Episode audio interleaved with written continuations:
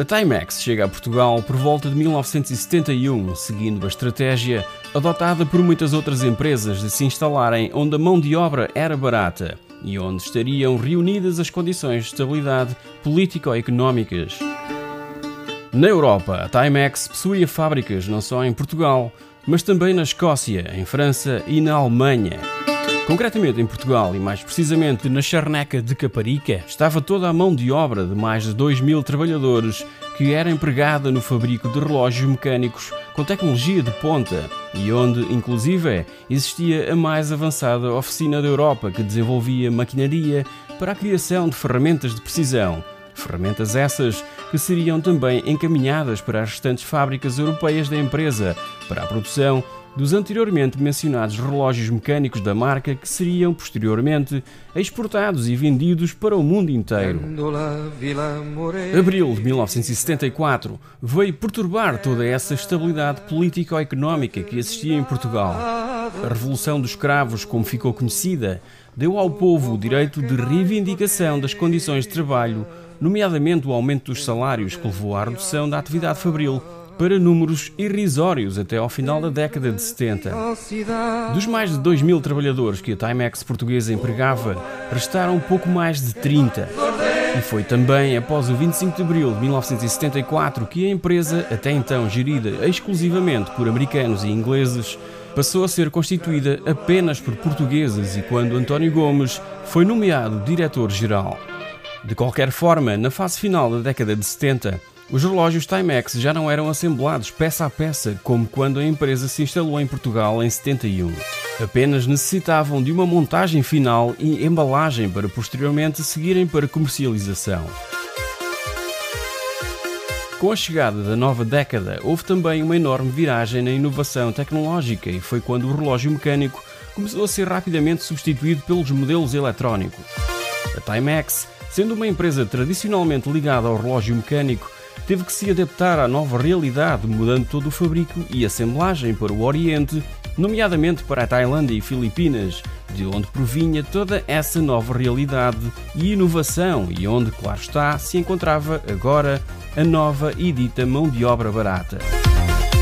Entretanto, em Inglaterra, a revolução dos microcomputadores estava prestes a rebentar. Clive Sinclair, inventor inglês que em 1972 ofereceu ao mundo a primeira calculadora de bolso, estava à procura de quem o ajudasse na assemblagem em massa da sua última invenção e na qual apostava bastante. O ZX81, um microcomputador com apenas um capa de memória e o sucessor do ZX80. Esta parceria entre a Sinclair Research e a Timex Corporation surgiu após a dificuldade que houve por parte da Sinclair em satisfazer todos os pedidos e encomendas de que o ZX80 foi alvo e que originou listas de espera de vários meses, pois tratava-se do microcomputador mais barato e acessível que o mercado alguma vez havia visto.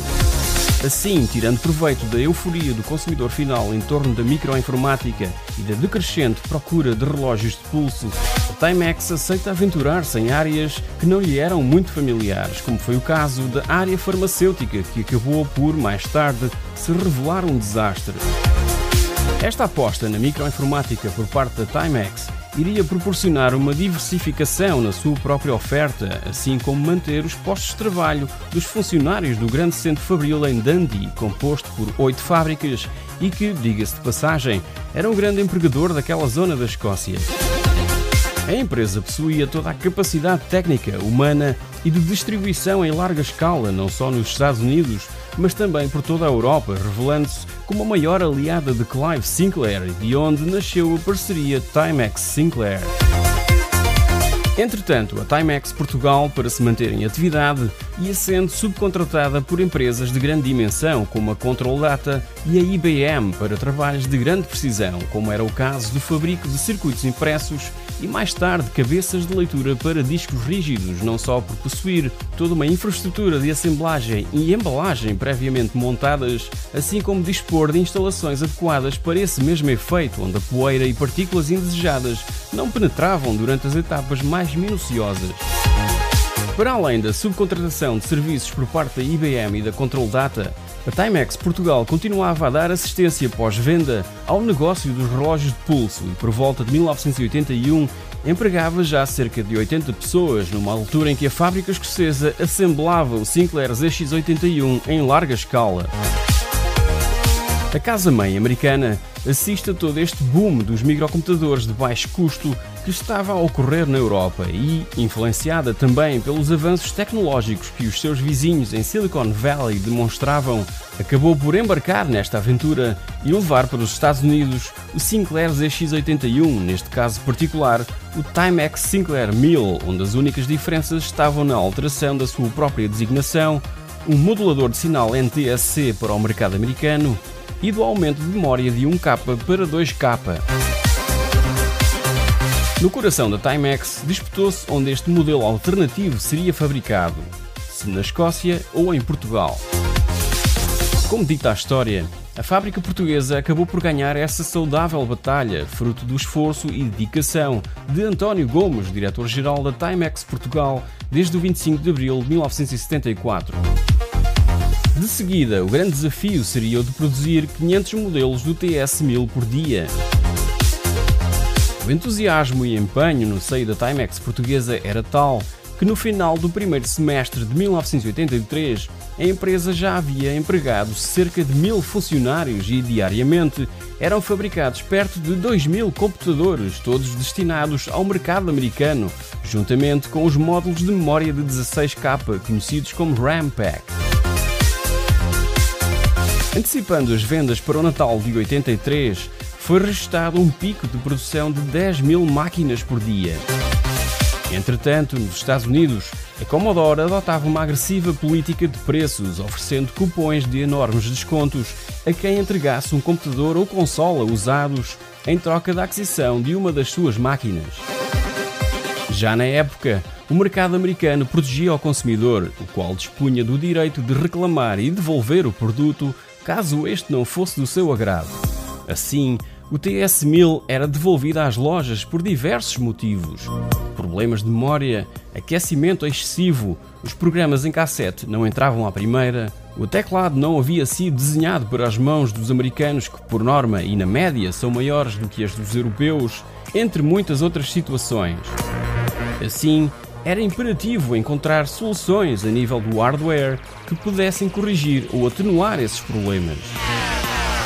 Entretanto, na Europa, muitos desses problemas eram também relatados, mas ao contrário dos Estados Unidos, por cá vendiam-se revistas que propunham e solucionavam essas questões e que acabavam por entreter o utilizador final, que metia mãos à obra e corrigia os problemas no conforto da sua própria casa.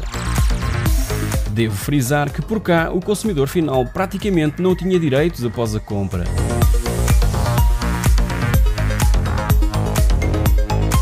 A solução da Timex Portugal para o TS-1000 americano passou por um novo projeto, o TS-1500.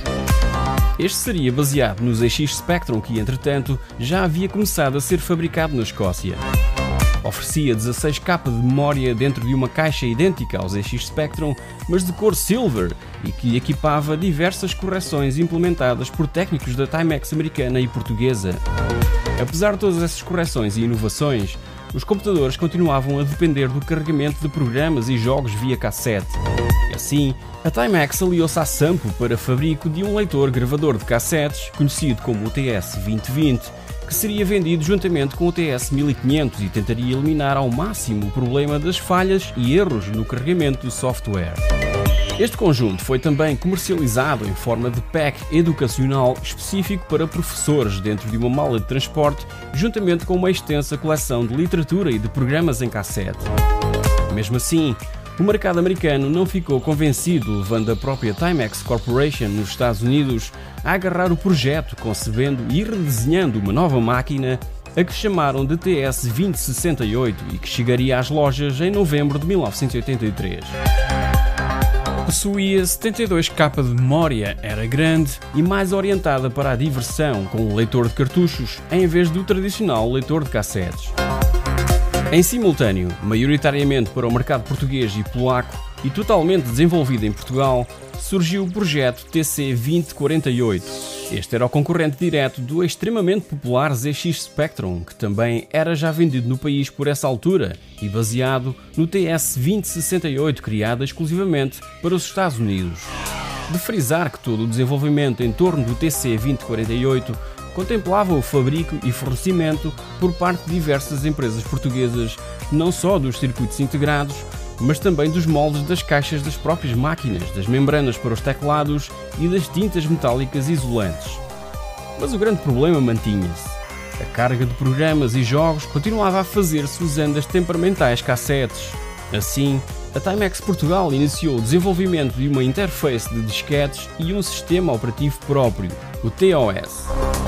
Este novo equipamento foi batizado de Timex FDD e era oferecido em três caixas distintas: a fonte de alimentação, o controlador e a drive de disquetes, levando a que muitos utilizadores o apelidassem de FDD3, um sistema bastante avançado em relação às microdrives, que por esta altura já haviam sido apresentadas em Inglaterra por Clive Sinclair como solução para a substituição das cassetes.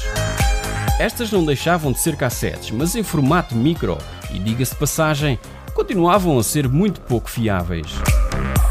A Timex portuguesa tinha, assim, desenvolvido uma forma mais avançada, rápida e segura para a leitura de software, inovando e levando o projeto mais além com a criação, em parceria com o INESC, de uma segunda versão da sua unidade de disquetes. O novo modelo, de nome FTD 3000, estava agora confinado a uma só caixa, onde, para além do controlador e fonte de alimentação, estavam disponíveis não uma, mas duas drives de disquetes. Não era mais do que um outro computador com um processador Z80 a 4 MHz e que era ligado ao TC2048 com o fim de expandir o processamento e memória, visto que oferecia 64K de RAM e as ditas floppy drives de 3 polegadas. Por cá também houve quem se dedicasse a criar programas e jogos para essas máquinas em universidades e no conforto das suas próprias casas, não tão evidente como em Inglaterra ou em Espanha. Alguns clássicos emergiram, como foi o caso do Paradise Café ou do Alien Evolution, este último bastante acarinhado pela imprensa inglesa. Outros não conseguiram se ingrar, como aconteceu com City Connection de Manuel Lemos, Ricardo Pinho e Paulo Gordinho, baseado na popular máquina das arcadas e que, infelizmente, não conseguiu atrair a atenção de empresas distribuidoras como a Ocean Software. A pouca exposição mediática que conseguiram foi no programa Ponto por Ponto de Raul Durão, onde, semanalmente, uma das rubricas com maior audiência era a de jogos de computador, apresentada por Paulo Dimas. Até que ponto é que vocês, na, na certa altura, não entraram em discussão íamos claro. ver a máquina para combinar os pormenores. Nos meados da década de 80, a supremacia dos PCs IBM e compatíveis, assim como os computadores de 16-bit de Commodore e Atari, era já de tal ordem que os microcomputadores da Timex e da Sinclair não conseguiam de forma alguma acompanhar. E claro, no final da década, o mercado de jogos estava já também inundado pela Sega e pela Nintendo. Reza a lenda que por volta de 1991, a quando da visita de Margaret Thatcher a Portugal, esta convenceu o então primeiro-ministro Cavaco Silva a mover toda a operação da Timex Portugal para a Escócia. A fábrica estava já parada desde 1989 e todo o know-how e tecnologia portuguesa acabaram por ser oferecidos de mão beijada ao complexo fabril de Dundee para que os postos de trabalho dessa unidade Timex fossem mantidos.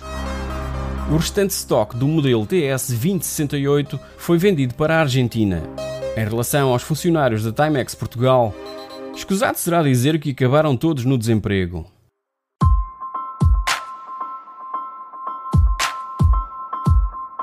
Não sendo uma marca portuguesa, a Timex foi a responsável pelo despertar do interesse pela informática no país, pois introduziu no mercado computadores pessoais de baixo preço que, em meados de 1985, atingiam um volume interno superior a 150 mil unidades, uma das taxas de penetração por família mais elevadas da Europa.